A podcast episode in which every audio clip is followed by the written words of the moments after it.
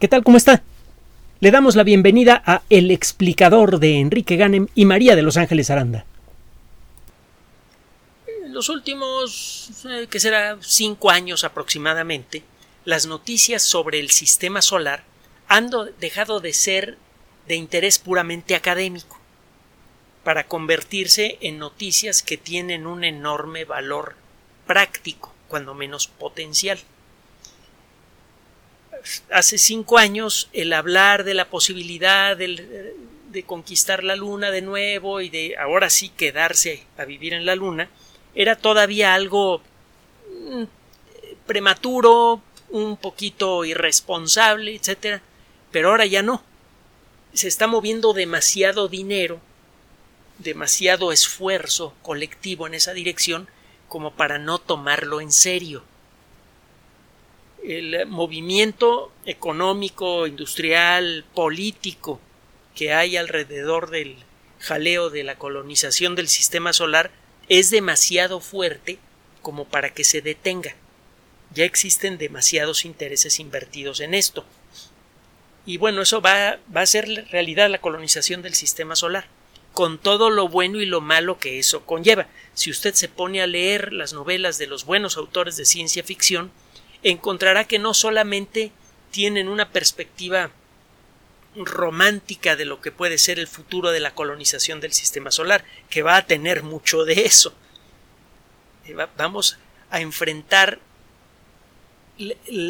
la magia de la frontera, esa sensación que ha llamado mucho la atención de la gente que le gustan las películas del oeste, solo que a diferencia de lo que sucedió con el oeste de los Estados Unidos a finales del siglo XIX y del siglo XX, que una frontera ya conquistada y colonizada por otra civilización, a la que le fue arrancada su tierra y sus y sus eh, y sus vidas incluso por, de una manera brutal, esta colonización del sistema solar ocurre en territorio deshabitado que ni siquiera tiene ecosistema que podamos afectar.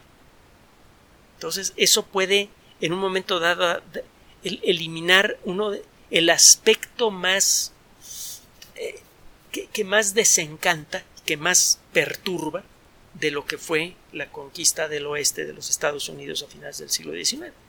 Y que le digo genera tanto interés en, las, en los aficionados a las películas de vaqueros.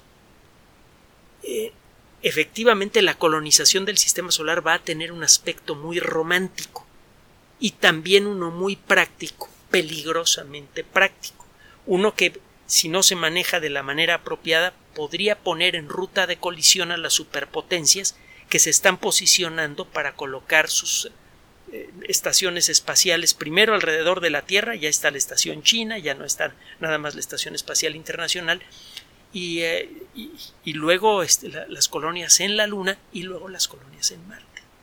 Hay buenos motivos para ir a esos lugares. Hay muchas riquezas minerales.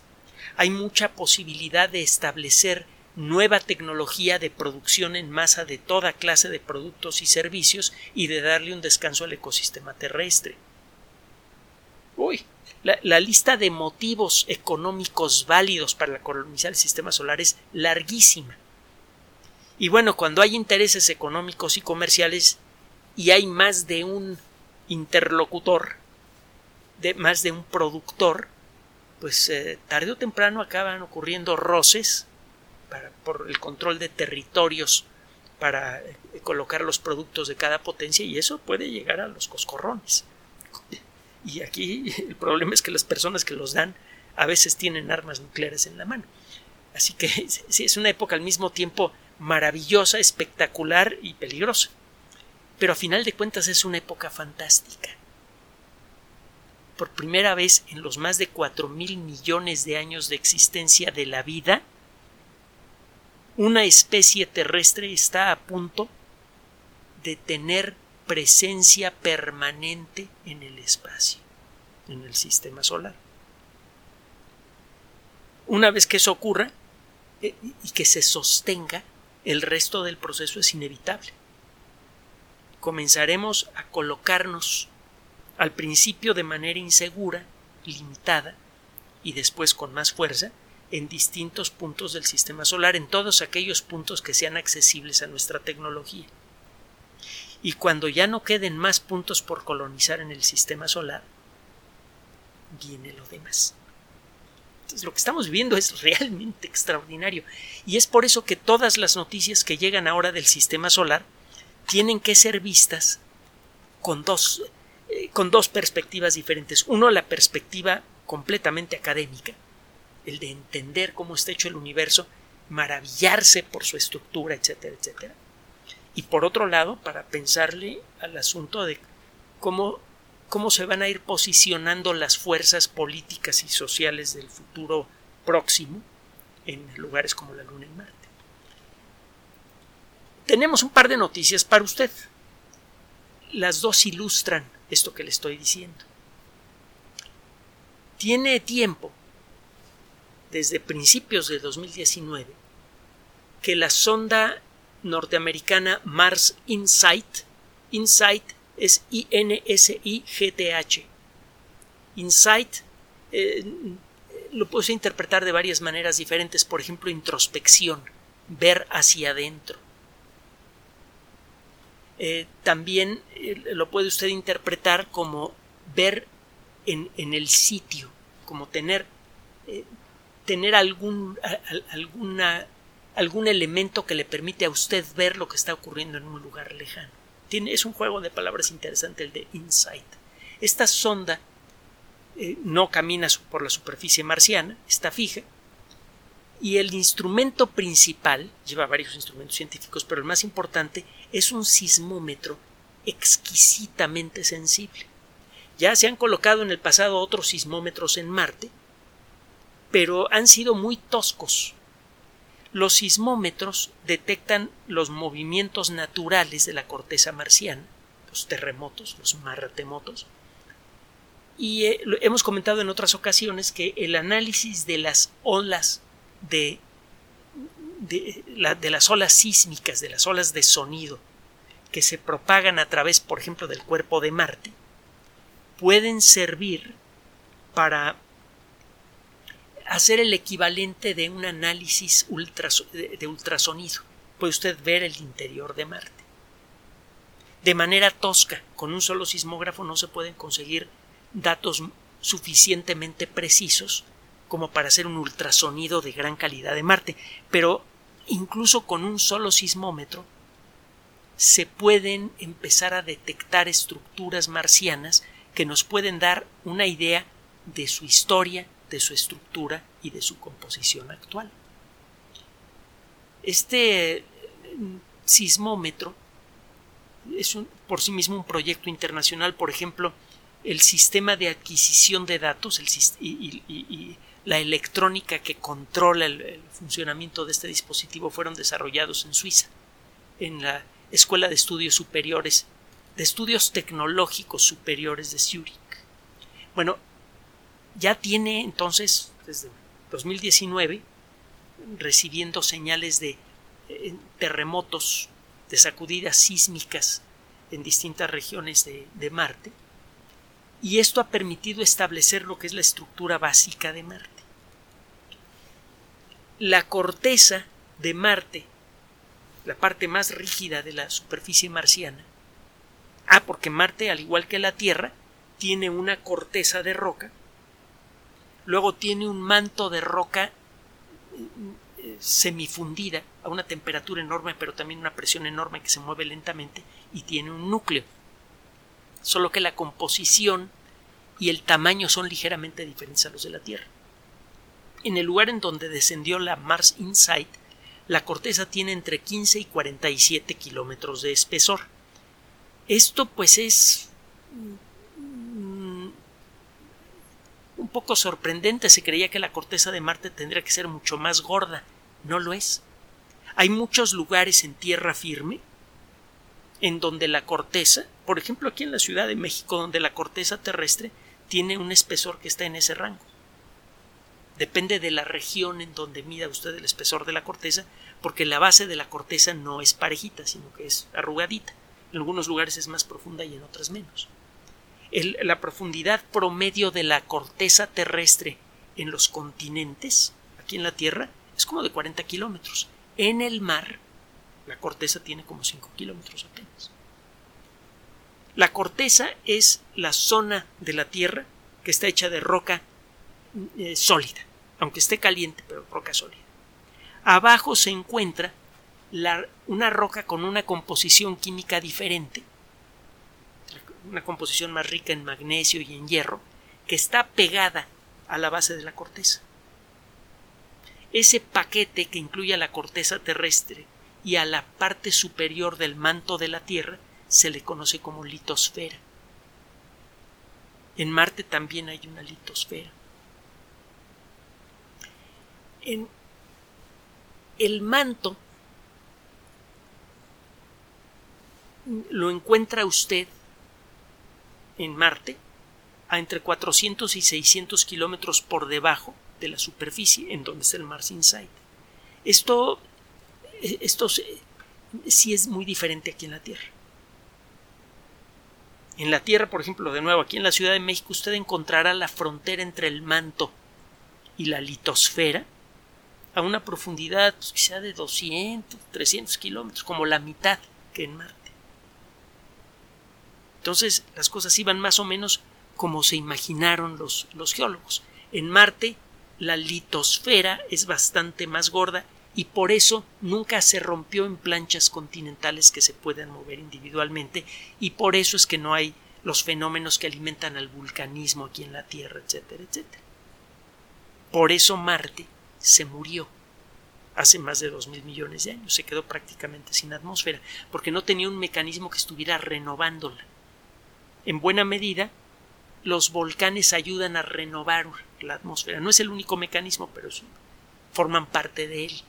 Y este mecanismo que mantiene activa a la, atmósfera de la Tierra porque continuamente están saliendo gases del interior de nuestro planeta, eh, es posible en la Tierra porque la Tierra tiene una corteza y un, eh, tiene una litosfera delgada.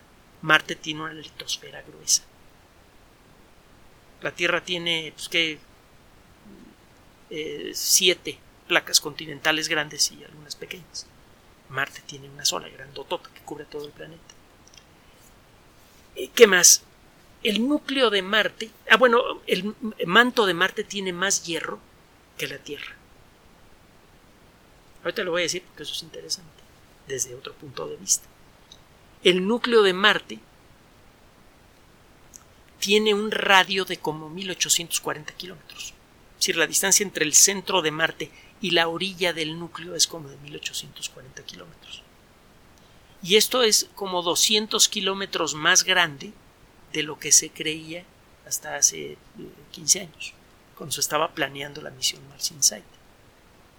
Se tenía evidencia indirecta del, eh, del eh, núcleo de Marte y se creía que era mucho más chico y resulta que resultó ser bastante más grande. Y esto significa que este núcleo debe tener una densidad menor de la esperada se estimó el tamaño del núcleo de Marte basándose en la masa global de Marte que se puede medir con técnicas gravitatorias, simplemente viendo si usted sabe a qué distancia está de Marte y a qué velocidad se mueve alrededor de Marte, usted puede calcular la masa de Marte. Hay unas fórmulas sencillas para esto que desarrolló Newton. Entonces usted sabe cuál es la masa de Marte. Si usted estima que el núcleo es que hay una X cantidad de material en Marte y estima que el núcleo es chiquito, eso significa que ese núcleo tiene que ser muy denso. Si usted encuentra que el núcleo es más grande, como sabe cuál es la masa global de Marte, eso significa que ese núcleo debe tener una densidad menor, por lo tanto una composición diferente a la composición del núcleo de, de la Tierra. En el núcleo de la Tierra tiene usted esencialmente hierro y níquel, con trazas de otros elementos químicos muy densos como el iridio, o el plomo, el oro, el platino. En eh, Marte parece que hay también azufre, oxígeno, carbono e hidrógeno, en una proporción inesperadamente grande. ¿Qué importancia tiene esto? Bueno, Marte resulta que tiene una composición química inesperada, probablemente empobrecida en elementos pesados en el núcleo y enriquecida en elementos más pesados en el manto.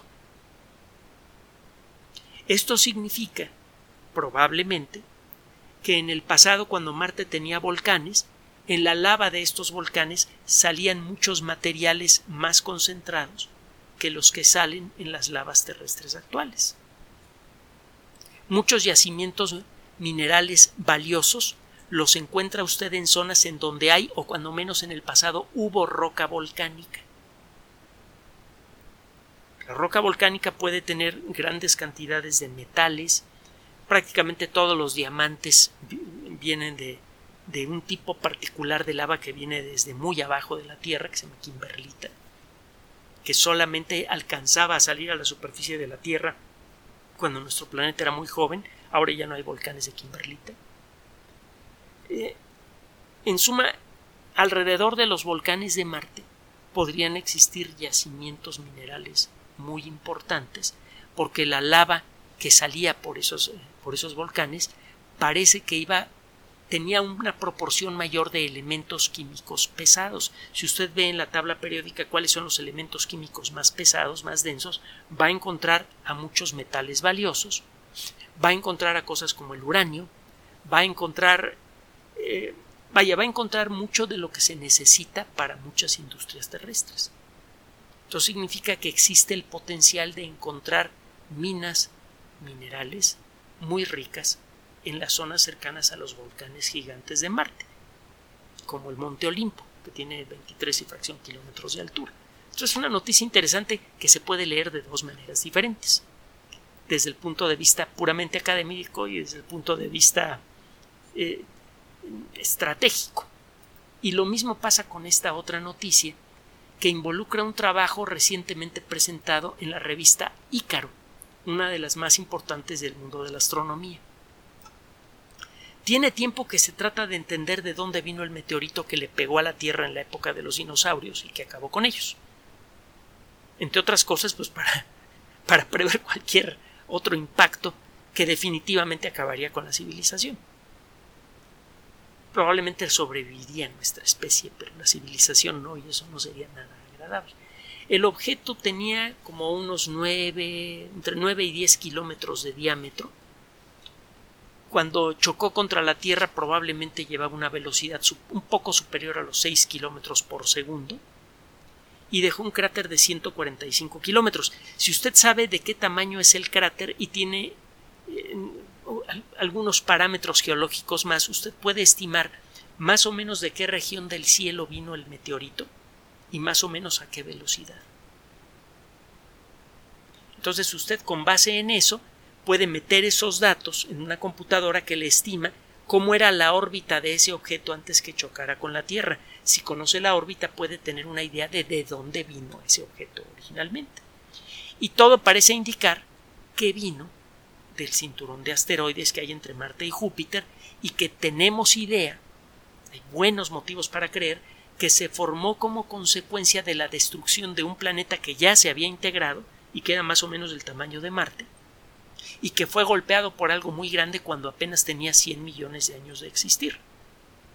Más o menos en la misma época en la que un otro objeto similar le pegó a la Tierra y casi la desbarata, y como consecuencia de toda la porquería que salió volando se formó la Luna es la teoría eh, más en boga en, estas fechas para explicar el origen de la Luna. Ya tiene como 20 años de ser muy popular esta teoría y hay buena evidencia en su favor. Bueno, el trabajo que fue publicado entonces en la revista Ícaro, que fue publicado, eh, eh,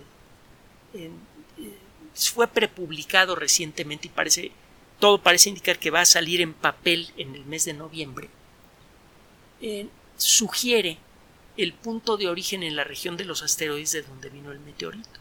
Verá usted, si estudia la composición química de los asteroides que se encuentran entre Marte y Júpiter, verá que los que están más cerca del Sol, los que están más cerca de Marte que de Júpiter, están hechos de materiales rocosos parecidos a las piedras que encuentra usted en el suelo por todos lados.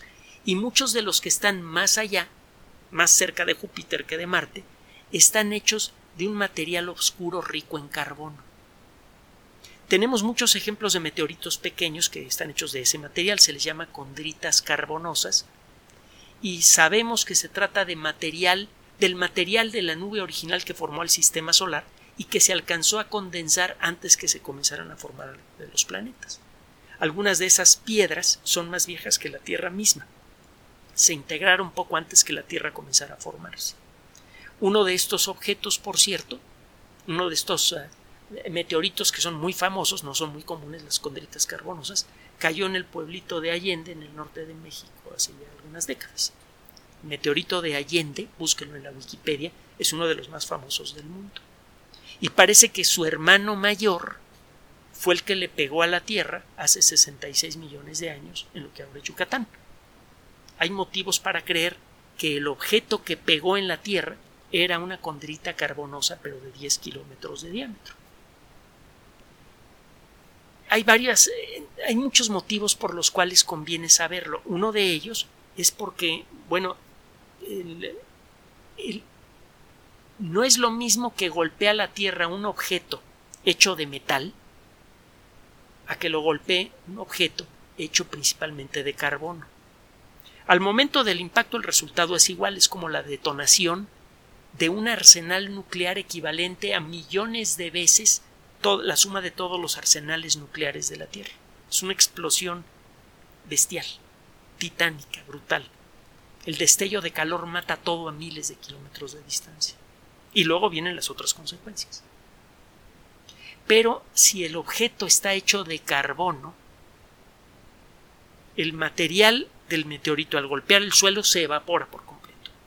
Toda su energía de movimiento se convierte de golpe en, energía calorífica, que es vastísima, y eso produce el equivalente a una super archirrecontra potente explosión nuclear. Pero los átomos de carbono que hay allí no desaparecen se combinan con el oxígeno del aire, se vuelven monóxido y dióxido de carbono, que en gran cantidad pueden volver venenosa la atmósfera, pueden eh, generar ahora sí un efecto invernadero muy serio, etcétera, etcétera, etcétera. No es lo mismo ser golpeado por un meteorito metálico que por uno de carbono. Y esto significa que vamos a tener que prestarle especial atención a esos meteoritos. Porque todo parece indicar que la probabilidad de que alguno de esos meteoritos se salga y entre en, en, ruta de colisión con la Tierra no es tan baja como se creía. Digo, a lo largo de nuestras vidas lo más probable es que no pase nada, ¿eh? con mucho. Pero, si queremos de veras empezar a protegernos contra la posibilidad vaga de un impacto que aniquile a la civilización terrestre, no sería mala idea invertir en eso. Eh, entonces tenemos que empezar a mirar a toda esa región del cinturón de asteroides con particular atención, porque incluso un meteorito pequeño, mucho más pequeño que el que aniquiló a los dinosaurios, podría producir cambios climáticos muy importantes que aunque no destruyan al ecosistema terrestre sí podrían reducir en mucho el rendimiento del campo y bastaría con que eh, los terrenos agrícolas del planeta de pronto produjeran la mitad de lo que producen en la actualidad para generar un estado general de alarma y de guerra en todo el mundo y eso sí podría acabar con la civilización. Entonces es un, buen sitio a donde observar eh, eh, para, cuestiones de seguridad. Por otro lado, sabemos cómo, de hecho hay un proyecto de la NASA que es perfectamente viable, solamente que requiere mucha paciencia, sabemos cómo arrear asteroides, sacarlos de su órbita suavemente, llevarlos a donde queramos y ponerlos, por ejemplo, en órbita de Marte. ¿Y para qué quiere usted eso? Pues hombre, agarra usted un meteorito que tenga una gran cantidad de materiales valiosos, los pone alrededor de Marte y luego los mina. Allí se puede utilizar las técnicas de minería que se le antojen. No solamente no hay un ecosistema que vaya usted a destruir, puede usted acabarse el asteroide completo. Le va a tomar siglos. Va a tener por muchos siglos una fuente inagotable de riquezas minerales que explotar en un ambiente donde puede utilizar la tecnología que se le pegue la gana sin lastimar a nadie. Es algo muy interesante. Los japoneses tienen tiempo estudiando asteroides con aves automáticas, incluso ya le han puesto precio a algunos de ellos, ¿se acuerda? Hay por allí un asteroide que se estima que vale no menos de 86 mil millones de dólares. El esfuerzo para poner en órbita de Marte a estos asteroides es bajo. Es sorprendentemente fácil hacerlo.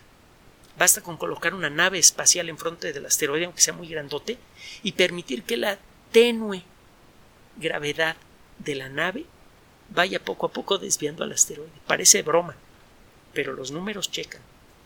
Usted pone un asteroide, eh, una nave más o menos grandotota frente a un asteroide y va cambiando poco a poco la órbita de la nave y el asteroide la va siguiendo. Si lo hace muy lentamente, usted puede arrear al asteroide, sacarlo del lugar en donde está y con la paciencia suficiente de nuevo puede hacer que entre en una órbita parecida a la de Marte y que para hacerlo casi coincidir con Marte en una cierta fecha. Cuando eso pase, usted ya tiene preparado algo que le reste un poquito de velocidad a ese asteroide y lo deje en órbita de Marte. Se construye una luna natural artificial y la convierte en la mina más grande de toda la historia. Es algo perfectamente factible en términos técnicos y económicos. Y eh, los asteroides ricos en materia carbonosa son muy interesantes porque pueden tener muchas materias primas fundamentales para el funcionamiento de una colonia marciana. Ya sabemos con la ayuda de la ingeniería genética cómo empezar a fabricar carne sintética y lo mismo podríamos hacer con vegetales sintéticos. En pocos años la ingeniería genética nos podría dar la posibilidad de hacer una pata de pollo sin el pollo y lo mismo podríamos hacer también con otros productos, eh, tanto de, de, granja como productos eh, agrícolas. Y como consecuencia de eso, podríamos alimentar a una población muy grande con lo que se produce en una fábrica. Solo que esa fábrica necesita insumos ricos en carbono, de donde pueden venir de uno de estos asteroides. Eso haría muy viable una colonia marciana. Ahí tiene usted. En los últimos años, y como consecuencia de del preludio al inicio de la época estelar de la civilización humana, las noticias que nos llegan del cielo tienen que ser leídas con dos ojos diferentes, el ojo del científico y el ojo del economista o del político. Gracias por su atención. Además de nuestro sitio electrónico www.alexplicador.net, por sugerencia suya tenemos abierto un espacio en Patreon, el explicador Enrique Ganem, y en PayPal, el explicador patrocinio por los que gracias a su apoyo sostenemos este espacio. Puede usted descargar gratuitamente estos audios en formato MP3 en Spotify y en iTunes como El Explicador sitio oficial y en SoundCloud como El Explicador y con formato de video en YouTube en El Explicador sitio oficial. Recuerde nuestras redes sociales de siempre, Twitter Enrique-Ganem y en Facebook Enrique Ganem sitio oficial, El Explicador y los grupos que usted ya conoce. Finalmente, El Explicador siempre somos María de Los Ángeles Aranda y Enrique Ganem. Gracias.